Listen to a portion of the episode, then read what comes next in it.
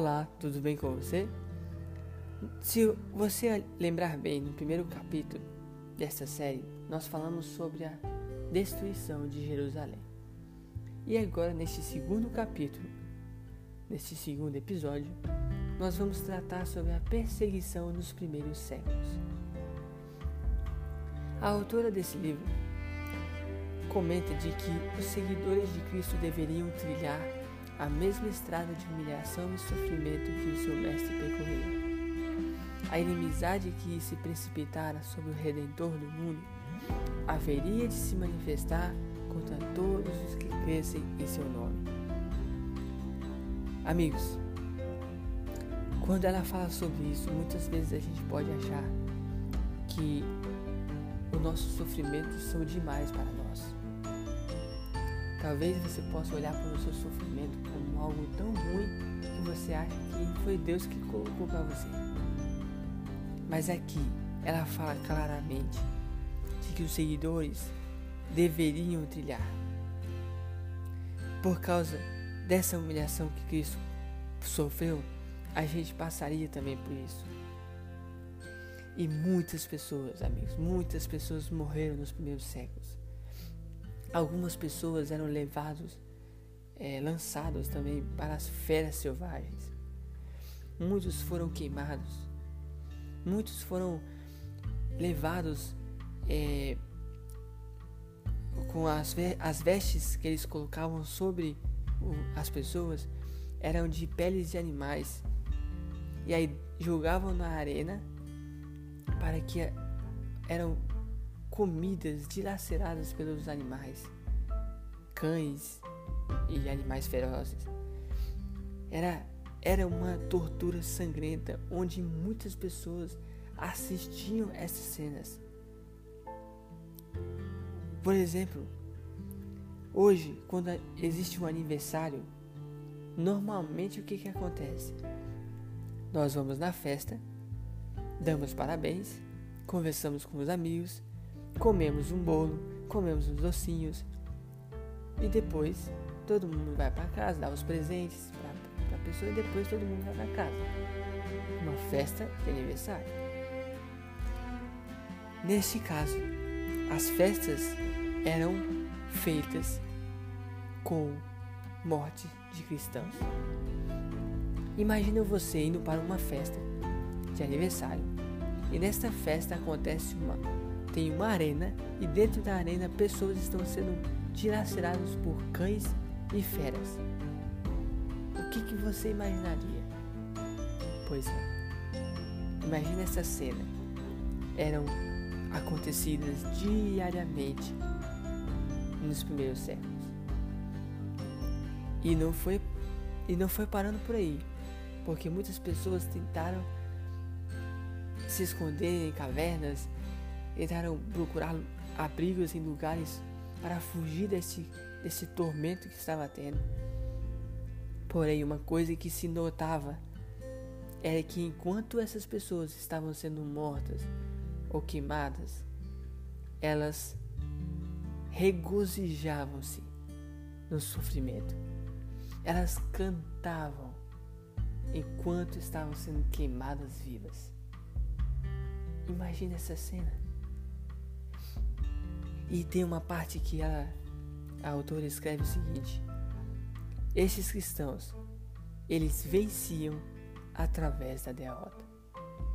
Existia uma pessoa no tempo de, no, nesse tempo que estava passando, um cristão chegou a falar que o sangue dos cristãos é semente. Sabe por que, que é semente?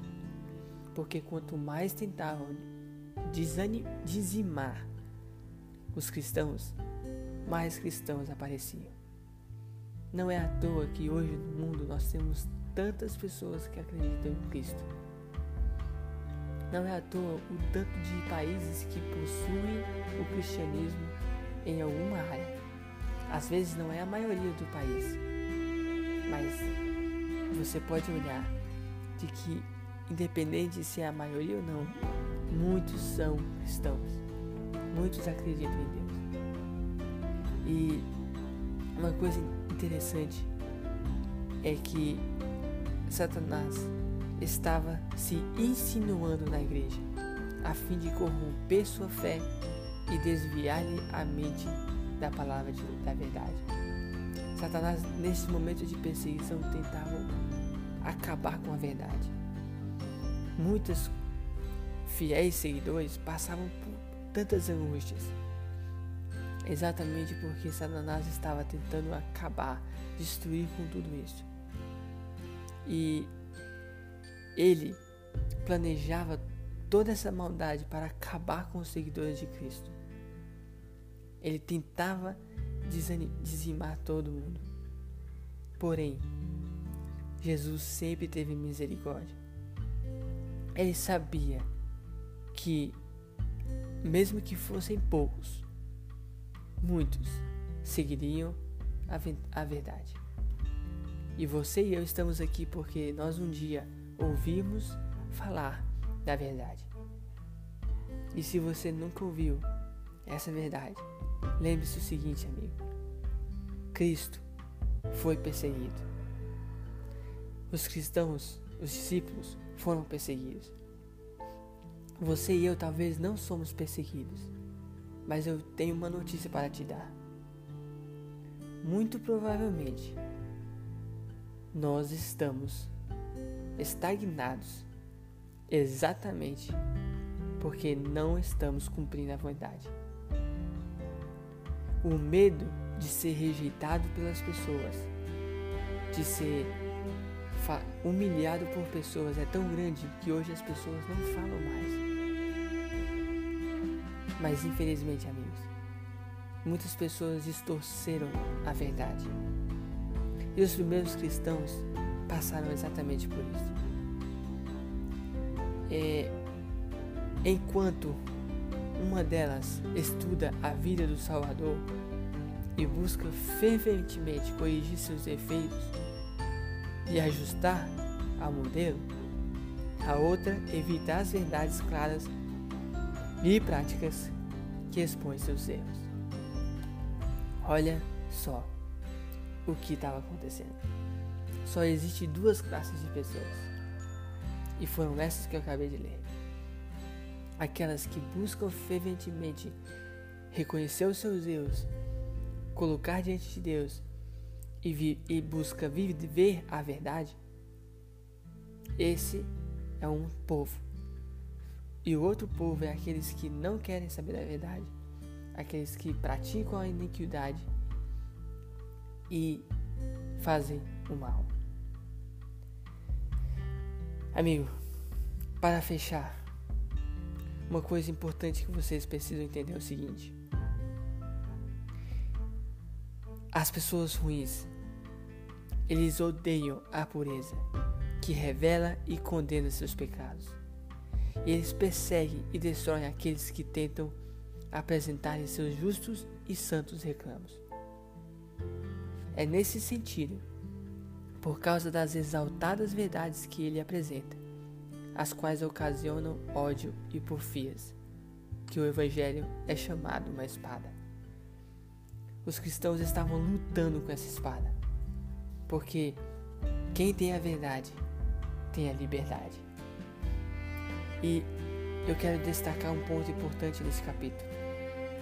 Ela diz o seguinte: haja um reavivamento da fé e poder na igreja primitiva, e o espírito de perseguição será revivido, reacendendo os, os fogos da perseguição.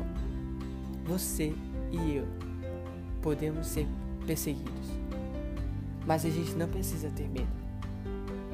Sabe por quê? Porque nós temos o galardão da salvação. Morrer é lucro aqui na terra. E dois pontos que eu preciso para terminar aqui. A igreja precisa parar de ficar parada. Nós não devemos parar. Precisamos continuar pregando essa mensagem.